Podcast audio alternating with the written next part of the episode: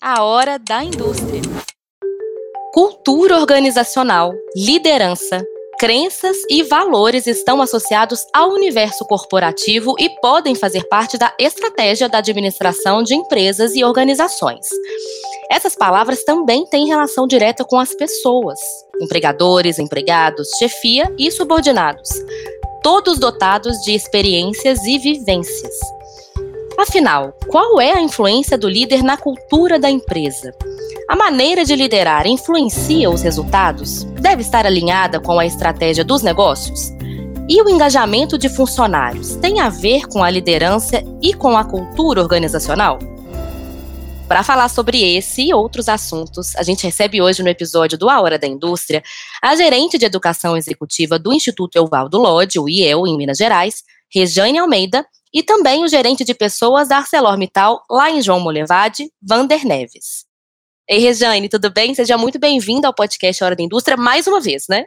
Olá, Yara, um prazer estar aqui com você de novo. E olá, Vander. Olá a todos que estão nos ouvindo. Ei, Vander, tudo bem? Seja muito bem-vindo ao podcast Hora da Indústria. Olá, Yara, desde já, obrigado pelo convite. Acho que vai ser bacana a gente discutir esses temas. Um grande abraço para a Rejane também.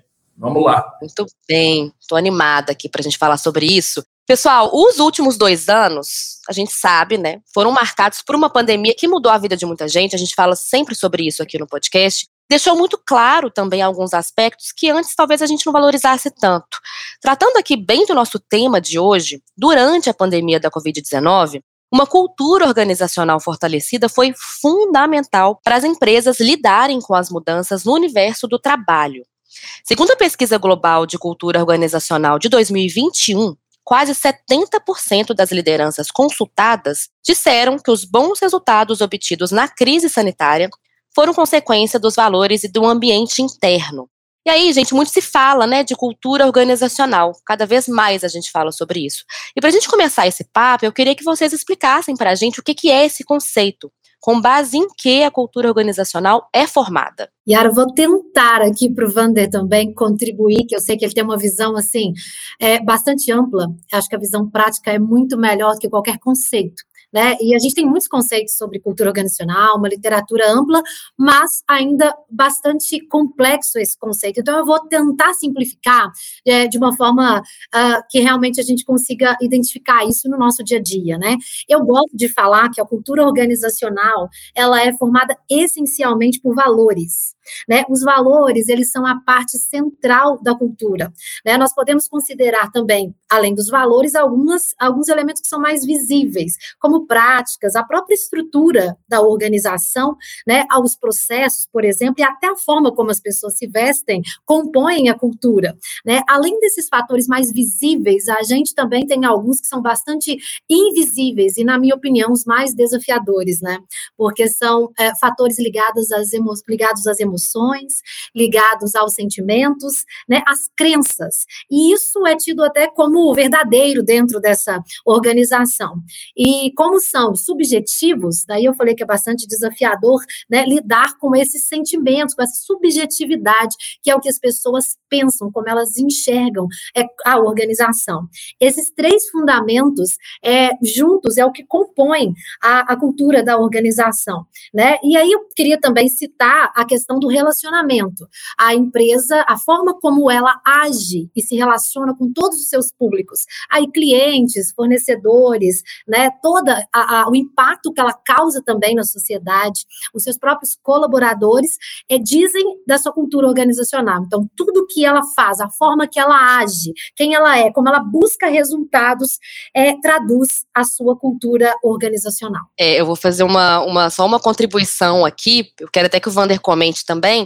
Quando você fala de valores, Rejane, vai além daqueles valores, né, que a gente vê escrito nos sites das empresas, enfim, isso tem mudado muito, né? Valores hoje é muito diferente do que era antigamente, né, Vander? Sem dúvida. E, e, e quando a, a Rejane traz essa questão dos valores, eu sempre falo em, em relação aos símbolos que são praticados, né?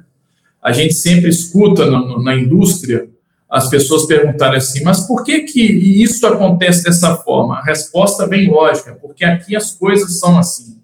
Esse aqui, desse jeito, as coisas funcionam dessa forma, é uma tradução literal que a gente consegue colocar como cultura daquele local de trabalho. Eu sempre também gosto de usar muito uma figura de iceberg, ou seja, o comportamento, aquilo que é visto, ele só é explicado quando existe um mergulho na cultura organizacional para que a gente realmente consiga entender qual é a prática daquele local de trabalho, quais são os comportamentos das pessoas, quais são os valores, são, quais são a, qual é o conceito de ética daquela empresa. É lógico, todo mundo hoje tem política de integridade, código de ética, mas cada uma tem a sua ética. É diferente nós que somos da indústria falarmos que nossa cultura é parecida com uma cultura, por exemplo, do segmento bancário. É absolutamente diferente. A gente tem o nosso modus operandi, a gente tem o nosso jeito de ser. Quando eu falo jeito de ser, eu sempre tendo a pensar que a gente está falando da cultura organizacional. Pessoal, agora, olha que interessante essa ponderação que eu vou trazer para vocês. É, os líderes atuais são movidos pela empatia, não pelo ego. Achei muito interessante isso. O comando pelo controle acabou. Não existe mais o manda quem pode, obedece quem tem juízo. Essa frase foi dita pela professora titular da Fundação Dom Cabral, a de Mamano Nascimento, durante o primeiro grande encontro das câmaras e conselhos da FIENG, que foi realizado em dezembro de 2021. Eu queria que vocês comentassem sobre isso, gente, sobre esse ponto de vista da professora. Acho que está muito aí é, interligado com o que vocês estão falando. É, dessa questão, inclusive, de quem né, manda quem pode, obedece quem tem juízo. O que, vocês acham sobre isso, sobre essa ponderação aí da, da nossa professora? Com certeza, né, Yara? O Vander estava dizendo, né, que cada organização tem a sua própria cultura, né? Mas há características é, que compõem as melhores práticas de liderança, mas isso não deve variar de uma cultura para outra. A gente está falando realmente das melhores práticas, né? E aí seria simples se não fosse fácil, né? O que ocorre é que o mundo evoluiu, né? A sociedade ela está em constante mudança e isso inclui a forma de fazer negócios, né? De se relacionar, especialmente a relação que tem as marcas com seus consumidores, né? As pessoas elas possuem mais acesso às informações, mais consciência sobre as, como as coisas são feitas e sobre o que elas desejam. E tudo isso é online que a gente fala, que é o online mais o offline, né? Que é em tempo real, o tempo todo, por meio de múltiplos canais e plataformas em diversos lugares, né? O que torna tudo urgente, tudo complexo. Esses mesmos consumidores são as pessoas que integram os quadros de funcionários das organizações, né? Então, elas próprias já se adaptaram a tudo isso e elas são guiadas também pelos seus próprios desejos, pelos seus valores, pelos seus propósitos, e elas tomam suas próprias decisões e fazem suas próprias escolhas. Então, são elas, as equipes, ou seja, os liderados, os famosos liderados. E aí, quem que lida com eles? O líder. Quem que é esse líder? Esse líder precisa, precisa estar alinhado né, com é, esse mais uh, genuíno e nobre conceito de liderança, né, compreendendo melhor todas essas novas esses novos comportamentos e ele tem que ser capaz de lidar com eles dentro de um amplo contexto que envolve todos da organização de forma individual e coletiva.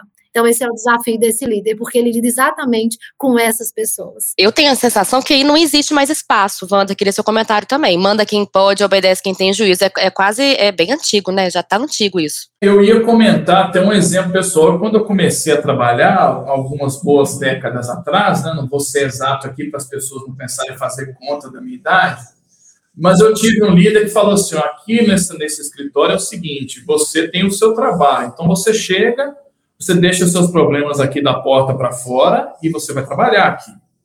E o que a gente viu com essa própria chacoalhada que a pandemia conseguiu colocar na humanidade inteira é que as empresas, né, obviamente, seus líderes começaram a perceber que, olha só, ele não é só um crachá, ele não é só um registro no sistema, né? Ele é uma pessoa que tem problemas, que tem dificuldades, que tem familiares, que tem o seu horário de descanso, ou seja, o que nós antes tratávamos como coisas que a gente jamais ia ver se alterando, nós passamos a discutir agora na alta direção das empresas, ou seja, conceitos de saúde mental, vamos trabalhar aqui em home office, né, vamos reduzir um pouco a sexta-feira, né, a famosa short Friday, para a gente conseguir ser competitivo.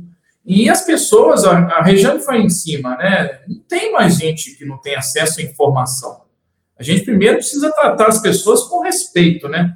Achar que a pessoa trabalha numa posição em que ela não tem condição de se colocar enquanto ser humano de uma forma mais ampla é uma leviandade, né? E a gente vê que a gente precisa realmente avançar muito nesse contexto, principalmente com a nossa liderança, né? Acabou essa história de que é, abaixa a cabeça que eu estou mandando.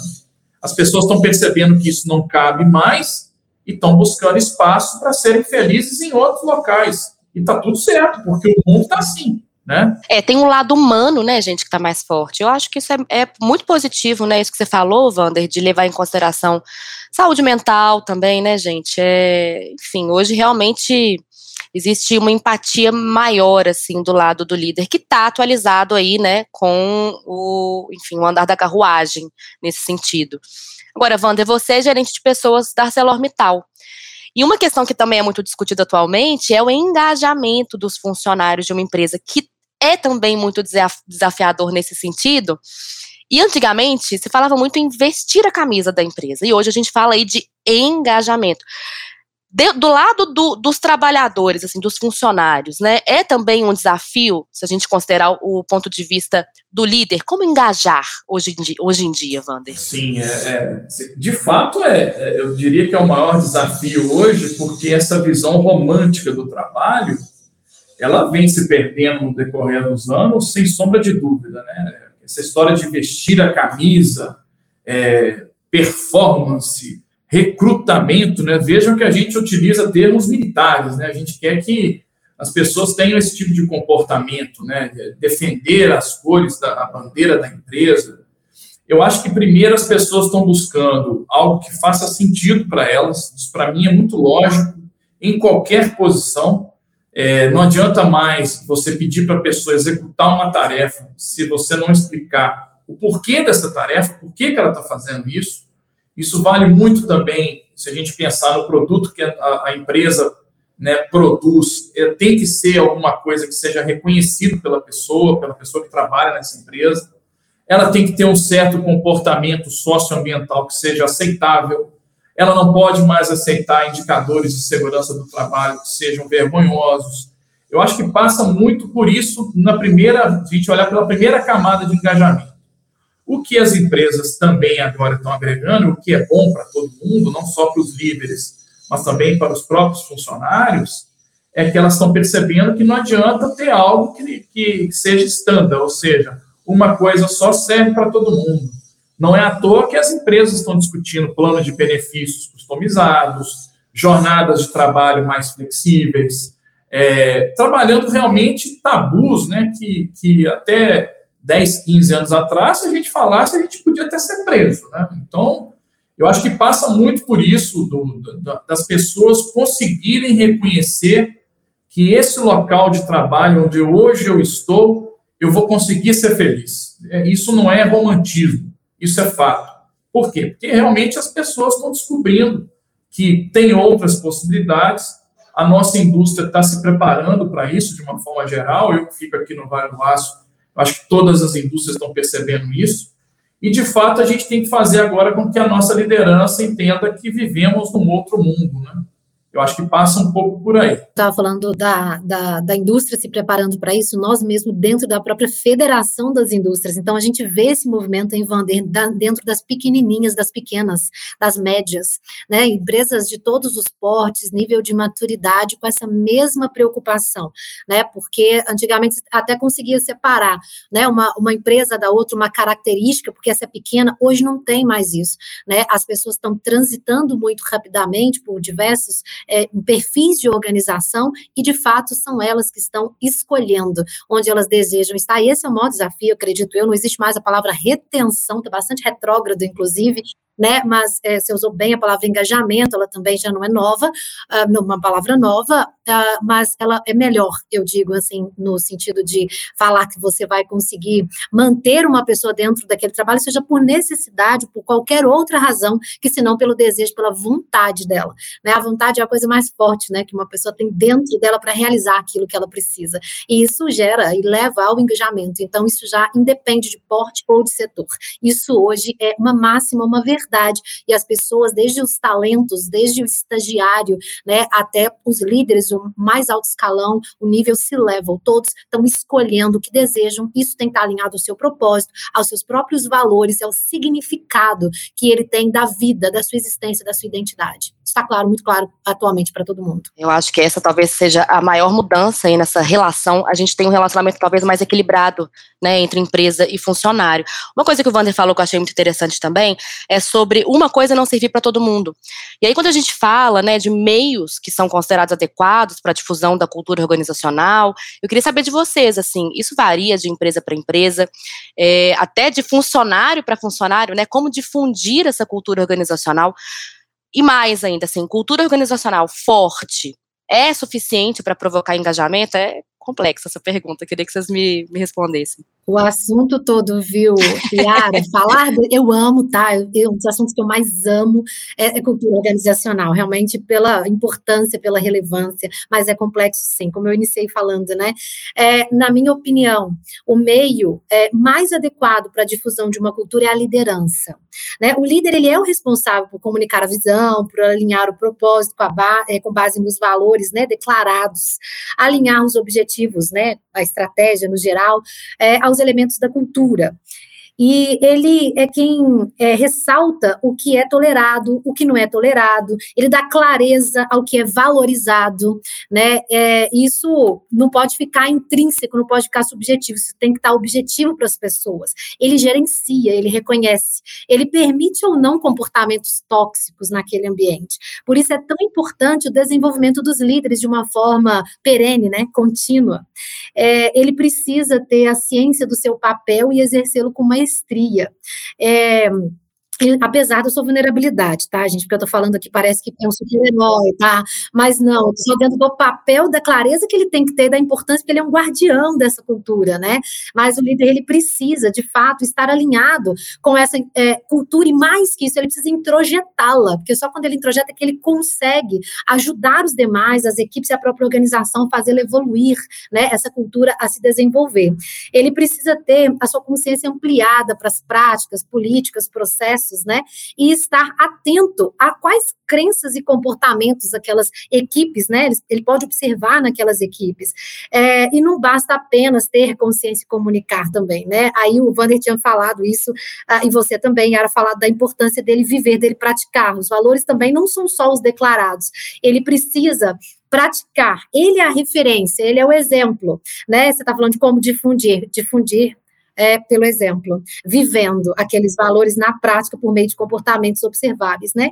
Dessa forma, ele pode auxiliar, né, as pessoas no alinhamento dos seus valores com os valores da organização. Nós estamos falando, como eu falei, de comportamentos visíveis, isso do topo para a base e da base para o topo, porque a cultura é viva, não são só os líderes, obviamente, que determinam a cultura. As pessoas dizem agora mais que nunca, como nós falamos, as pessoas elas se expressam dentro desse ambiente, elas têm voz, né, de alguma forma e quando não tem, elas saem dessa organização. Então, elas também influenciam a cultura da organização. E esse também é um desafio para os líderes. A gente chama de walk the talk, que é exatamente o fazer aquilo que se diz, né, na prática. Esse é o maior desafio. Então, o maior difusor, na minha opinião, Yara, é coerência. A coerência entre o que se prega e o que você vive. A Regiane deixou, deixou pouco. Eu queria acrescentar, assim, eu, eu gosto de voltar sempre no início, sabe? É, como é que é a sua cultura organizacional? Então você precisa medir a sua cultura, você precisa saber como é que é a sua cultura, o que, quais são os comportamentos que representam a sua cultura. É, eu fico um pouco preocupado quando a gente vamos trabalhar, vamos lá trabalhar a cultura. Peraí, a gente tem que primeiro saber quem, quem somos, como é que comportamos, como é que como é que é isso dessa cultura? Onde é que ela aparece? O que que a gente tem, como tudo na vida, né? O que, que a gente tem de ônus e bônus em relação à nossa cultura organizacional. Então, se, se a gente não fizer um bom mapeamento disso, a gente corre um risco de, às vezes, agir contra a cultura. E quando você age contra a cultura de uma organização, acontece duas coisas. Ou você é convencido a mudar, ou você acaba procurando uma nova cultura. É assim, eu vejo dessa forma. E quando você coloca, né, Yara, se a cultura forte é suficiente para provocar engajamento, eu acredito que sim, mas não de forma isolada. Eu vou voltar no que eu disse anteriormente. se eu sei como é que é o comportamento daquela empresa, eu vou tentar ao máximo, é, a partir do exemplo da minha liderança, né, bem colocado pela Rejane, eu vou tentar é, atuar com o meu comportamento o mais adequado possível a ela e fazer com que as pessoas que não estejam embarcadas nesse movimento, elas possam vir a embarcar. Então, eu, eu penso muito pesado. Sozinho, a cultura organizacional, ela não vai conseguir mudar o índice de engajamento de uma empresa, não.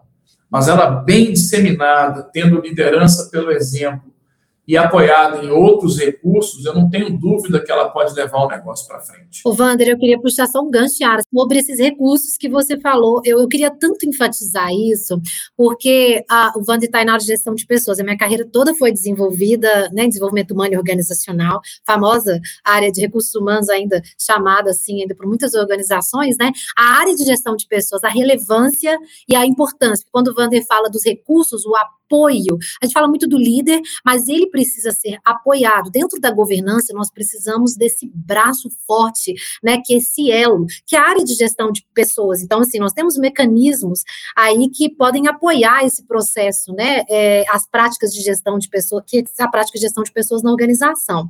É, por exemplo, como que a empresa atrai os seus talentos, como que ela recruta e seleciona, desenvolve, reconhece, como que ela recompensa os seus colaboradores, né? Essa roda viva, ela vai girar girando e dando tom, reforçando e difundindo. Então, eu gosto muito de enfatizar, porque ainda tem empresas, obviamente, ah, como eu tenho falado das pequenas e médias, nós estamos aqui com gigantes, mas nós temos muito, aí ah, muitos nossos ouvintes ligados também, as micro, as pequenas, né, as startups, e a gente precisa dar a relevância, a devida importância a um RH estratégico, a uma área de gestão de pessoas bem estruturado, né, porque ela subsidia a alta direção, ela abre espaço para os diálogos entre os líderes e os liderados, ela promove as ferramentas, ela apoia, intermedia e quando é, e exerce também para que ela possibilite, desculpe, né, aos líderes exercitar o seu papel. Então, nós precisamos também é, de outros recursos é, que dê, que subsidie, que dê ferramentas. Então, meu conselho que viu Yara também, né, Wanda, você que está na área a gestão de pessoas, é falar da importância desse RH estar bem estruturado, dele ser estratégico, dele é, estar bem posicionado, porque ele pode ajudar muito, ele pode é, promover, ajudar a alta direção a promover a evolução da cultura organizacional, apoiando os líderes, até porque os líderes precisam ser desenvolvidos para viver, praticar os valores, né, para introjetar a cultura, para que então eles sejam os gestores de pessoas, porque no fim esse papel é deles mesmos, mas a área de é, gestão de pessoas, ou recursos humanos ainda é fundamental nesse processo também. Cada vez mais, né, gente? Maravilha, Rejane. Depois eu, depois eu mando o pix, ah. viu? Que você ajudou a minha área demais aí. Muito bom, muito obrigado. Assim. Eu queria só complementar, né? É, é, isso que a Regiane está falando tem a ver com educação, né? A gente não foi criado para esse mundo de agora, né? Os nossos líderes, opa, a gente está aprendendo a cada dia, né? É, é, eu, eu, eu tenho um estagiário aqui uma vez, me permita só compartilhar a parte que, que é prática, né? Porque eu posso falar do meu exemplo aqui. Eu tenho um estagiário que eu pedi para fazer uma tarefa aqui, uma coisa assim, perguntou assim: olha, eu não estou vendo muito sentido em fazer, não. Por que, que você acha que eu tenho que fazer? Ele está errado? É, é, faltou para mim, talvez, explicar para ele o que, que eu gostaria com o trabalho que ele fosse me entregar. Ou seja, há, há 15, 20 anos atrás, eu ia falar para ele, meu amigo, você vai juntar suas coisas e vai embora. Né? É, vamos, vamos falar a verdade aqui. É assim que o mundo era. Só que o mundo hoje mudou. Então, se a gente realmente não, não partir para esse processo de educação do nosso comportamento, de, de realmente entender que, que, o mundo hoje é outro e que a gente precisa se adaptar, né? Eu acho que isso é, é, é uma missão que a gente tem enquanto profissional, independente da, da carreira, é, a gente tem que passar por esse processo de educação, porque isso é que vai fazer a gente ser competitivo, isso é que vai fazer mais gente querendo trabalhar conosco, isso é que vai ter mais gente trabalhando com a gente, feliz da vida. Eu acho que o caminho é esse que a Regiane colocou. Eu acho perfeito esse exemplo que você deu, inclusive porque essa nova geração, ela é bem desafiadora nesse sentido. Ela vem cheia disso tudo que a gente está falando aqui, né? De valores muito bem definidos, tudo que a gente está citando, a gente vê muito nessa nova geração, né? E uma coisa que eu acho que fica muito claro também com esse papo, né, ou com os exemplos que vocês deram até agora, é que a falta da cultura organizacional obviamente afeta a produtividade e os resultados da empresa, né, gente? Acho que a gente não precisa nem assim, ficou bem claro que se a gente não tem aí, é, enfim, uma cultura organizacional bem clara, estratégica, a gente vai ter também funcionários que não são engajados, logo os resultados da empresa vão ser afetados, né? Com certeza, né, Yara? Os resultados, eles são a soma de tudo, né, que nós falamos até aqui sobre cultura, né? Assim, quando há alinhamento de propósitos, quando há clareza sobre os objetivos e as metas, né? Quando a liderança é consciente do seu papel e está capacitada para fazer a gestão de pessoas, né, de forma coerente e baseada em valores, aí realmente a questão dos resultados é, é só uma mera consequência. Você não precisa nem focar nos resultados, porque eles vêm naturalmente a produtividade, a performance das equipes, né, elas chegam quando há essa coerência, né, quando há coesão, quando há sinergia e a confiança. Eu falo muito de confiança, né? As pessoas quando elas estão inseguras psicologicamente, elas se sentem ameaçadas, ou elas adoecem, né? Elas estão aí mentalmente doentes. Como que, que elas vão conseguir contribuir se elas não compreendem a sua importância, né? Quando elas não sabem o, o, a importância do seu pertencimento, a aquela organização. Ela tem um choque de identidade, de autoestima, e isso impacta na forma que ela produz, que ela entrega, né? É até que ela compreende a, o que deve ser entregue, vamos dizer assim. Né? Uma pessoa amedrontada, uma pessoa psiquicamente adoecida, ela não consegue contribuir, ela não consegue fazer bem o seu trabalho. Isso é um fato. Então, óbvio que uma cultura valorosa, uma cultura forte, ela promove os melhores resultados. Então, não é balela, né, Wander? A gente falar de cultura organizacional Ficou muito no modismo, às vezes, falar de propósito, né? Da questão dos valores, mas não é. É uma realidade. Isso já não está mais descolado dos investimentos, por exemplo, no ambiente de negócios, né? Você não tem mais investimento nas empresas para aquisição, para uma fusão, é, para uma expansão, se você não trabalha cultura organizacional, porque fatalmente tudo que você fizer não prosperará se essa cultura ela não estiver forte o suficiente para suportar esse crescimento essa evolução. De novo, eu vou usar o termo antirromântico, né? Eu não acredito muito em conto de fadas, não, sabe? Cultura organizacional não é um conto de fadas. As empresas estão fazendo isso porque elas querem resultado. É, é, é simples. É, eu quero melhorar o meu negócio. Entendeu? Eu, eu, vamos, vamos falar de diversidade, que é um item forte de cultura organizacional. Eu preciso ser diverso porque a diversidade me dá dinheiro. E, e, a gente, às vezes, fica com medo de falar essas coisas. Nossa, é, tá pensando só, é muito capitalista. Não é, gente. É, é, é, assim desde Adão e Eva. Que bom que é um tema legal, que fa, né, fica em torno das pessoas, fica em torno daquilo que, que a gente pode fazer para tornar as pessoas mais produtivas e mais felizes no trabalho. Mas a gente também não precisa ficar achando que a gente está fazendo isso porque a empresa é boazinha ou porque é moda, ou porque o LinkedIn tem um monte de gente postando sobre cultura. Me desculpem, a gente tem que trazer para o mundo real. É legal, trata do ativo mais importante das empresas, que são as pessoas, que é o que presta nas empresas, são as pessoas.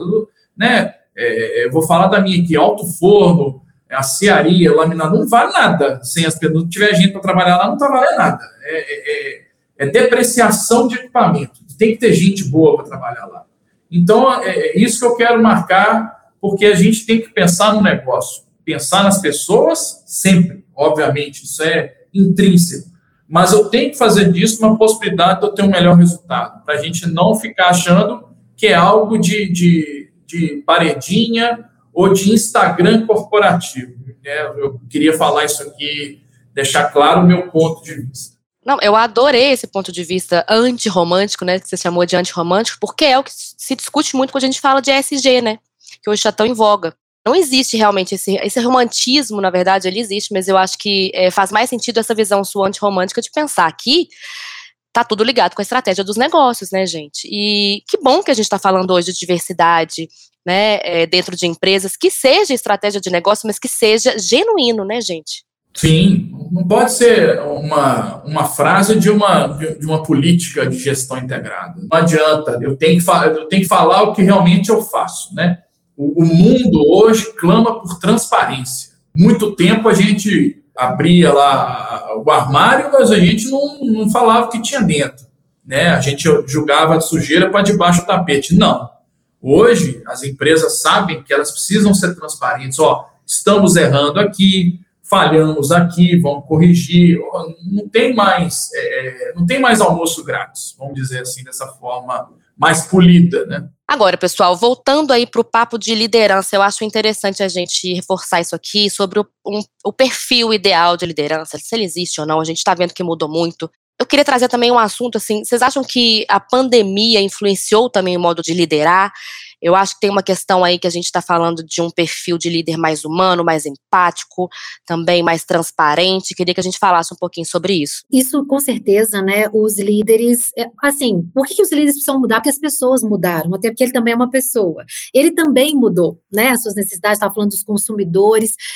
São as mesmas pessoas que compram, que consomem os produtos, que relacionam com as marcas, são as pessoas que trabalham, que, que dentro de uma organização é, são ali lideradas. Então, não tem como dividir mais, o Wander falou sobre isso também, né, de deixar uma parte da sua vida do lado de fora da organização. Esse, essa coisa está cada vez mais, mais unida, né? A vida e a carreira das pessoas, onde começa, onde termina isso. Então, essa mudança de necessidade das pessoas é que exigiu também uma nova capacidade, né? Uma, uma, uma nova forma de, de enxergar essa competência liderança, né? As pessoas, elas ficaram mais sensíveis, né? A questão da finitude, né? As perdas que viveram, os adoecimentos, é, isso fragilizou muito a saúde das pessoas, né? A saúde emocional. E isso você está dentro da organização, não tem como você dividir, né? Ah, a escola está funcionando, se você não tem mais o integral, se você está em home office, tem outra rotina. Ah, e aí, esse líder que tinha que lidar apenas, que já era muita coisa, que era a entrega das metas e resultados, ele se depara com essa pessoa com problema familiar, né? Com a perda, com o velório na família. Então, são assuntos. E antes as pessoas escondiam isso, né, Rejane? Exatamente. E aí também, agora ficou, obviamente, além de mais visível, né, Yara, ela também ficou mais intenso, porque isso veio em cadeia. Então, é claro que as famílias todas se fragilizaram, e aí todas as gerações de uma mesma família.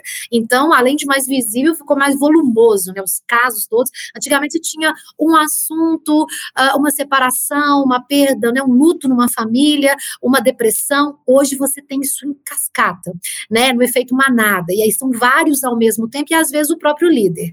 Esse é o desafio. Então, ah, mudou sim esse perfil, eles precisam é, ter consciência disso, da sua própria vulnerabilidade, de que também são humanos, né, de que precisam estar abertos e flexíveis para aprender o tempo inteiro, para buscar apoio, ajuda, para buscar autoconhecimento o tempo inteiro autodesenvolvimento ao longo da vida o tempo inteiro, para que eles também é, se sintam ali mais capazes, mais preparados para lidar com todas essas temáticas que fazem parte da agenda dele hoje. Embora ele precise fazer gestão do tempo, ele precise ser objetivo, não tem como ele atropelar uma pessoa no corredor, no meio do caminho e pedir só a, a, aquele objetivo do dia ou da semana, né? Ele precisa entender a quem é aquela pessoa, se está vendo alguma coisa, um bate-papo rápido, isso fazer parte ali do check-in, check-out diário dele, né? Seja, minha equipe está bem, está todo mundo tranquilo, às vezes está com algum problema, está tudo bem, vamos tomar um copo de água, e isso fazer parte. Isso não pode ser reforçado. O Wander estava falando sem romantizar, né, Wander? Mas é isso fazer exatamente parte, porque quando é genuíno. Qual que é o nosso desafio? Eu na educação executiva, Wander na gestão de pessoas, isso também nas organizações, os programas de desenvolvimento de líderes, né? Para que ajudemos essa liderança a estar capacitada e preparada para lidar né, com, com, esses novos desafios dentro do contexto das organizações. Eu acho que é isso. Primeiro, assim, eu, eu vou responder a pergunta. Eu acredito que não existe um perfil ideal de liderança. Até porque existe uma diferença muito grande entre o ideal e o real. E muitas vezes essa idealização de liderança é que faz com que os líderes sofram porque realmente eles não vão dar conta de tudo. Eu sou líder de equipe, eu não dou conta de tudo, não. Eu tenho essa plena consciência para eu não poder não morrer de sofrer. Isso é um ponto que eu, que eu tenho comigo como prerrogativa do, da cadeira. É o que a Regiane está falando da vulnerabilidade também, né? Exato. Eu, eu, tenho, eu tenho minha esposa, tenho meu filho, tenho minha, minhas horas vagas, eu não, eu não vivo por conta da organização e a organização tem que saber disso, né? Então, assim, não acredito que exista um perfil ideal. Agora, tem algumas características, eu não vou dizer nem competências, e nem perfil, porque eu acho que isso é uma discussão mais ampla, mas tem algumas coisas que a gente não pode nunca abandonar. Então, a primeira coisa que eu sempre, sempre gosto, de, gosto de ressaltar é o seguinte: é boa pessoa? Porque você botar um líder que é má pessoa é um desastre, né? uma catástrofe organizacional. Né? Pessoa que, que, que faz coisa errada, que é mal-humorado, que é chato, que trata, trata os outros mal, tem nariz empinado, nossa, isso daí, eu vou te falar, dói o fígado. Então, esse é o primeiro ponto. Segundo ponto, né, eu não tenho como fugir da, da questão do carisma. Né? Um bom líder, ele é carismático, ele tem esse poder de ser carismático. O outro ponto, ele tem que ser transparente, né? E o último que eu coloco assim, como a, a, o meu quadrado mágico, né, usando aí parábolas de futebol, o meu quadrado mágico ele é completado pelo seguinte: ele tem que ter um compromisso absurdo para desenvolver o time dele, sabe? É, não me dá alegria maior do que eu ver alguém do meu time é, que ganha um outro desafio na empresa. Eu já tive gente que trabalhou comigo que ganhou um desafio para trabalhar no corporativo ou em outra unidade, numa cadeira superior.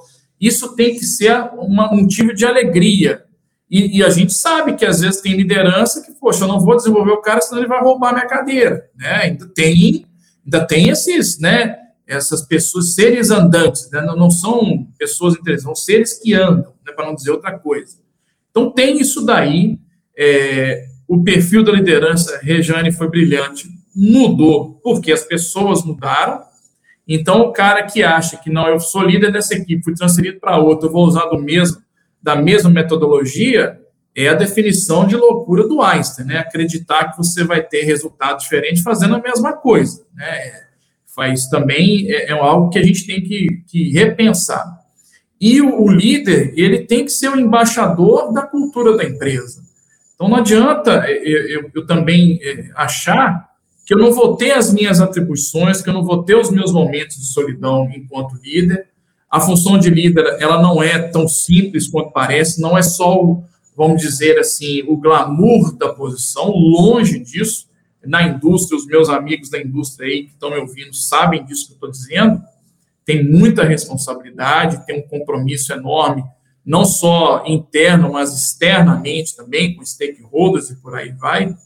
Mas é, quando a gente está imbuído de, de tentar ajudar as pessoas a trabalharem melhor, a se desenvolver, e a gente faz isso com ética, transparência, genuinamente gostando das pessoas, é a maior missão da vida da gente. Pelo menos é essa é uma crença muito forte que eu tenho e realmente é algo que, que tem que mover as pessoas. Não é só a posição, o salário, o benefício. Até porque, né, gente, vocês sabem muito bem, as pessoas não pedem demissão das empresas, né? As pessoas pedem demissão dos líderes dela. 85% das pessoas que pedem demissão, não sou eu que estou dizendo isso, qualquer indicador aí de RH que vocês entrarem na internet para pesquisar, vocês vão ver isso. 80% dos pedidos de demissão voluntária são oriundos da liderança. Estou pedindo demissão do meu líder. Né? Quantos de nós aqui já tivemos a oportunidade de ir lá conversar com o líder da gente lá e ele não estar para você, sabe? o cara ficar sentado na sua frente, mexendo no computador, nem te olhando, ou sei lá, precisando de trazer um problema, às vezes até pessoal, para compartilhar com ele.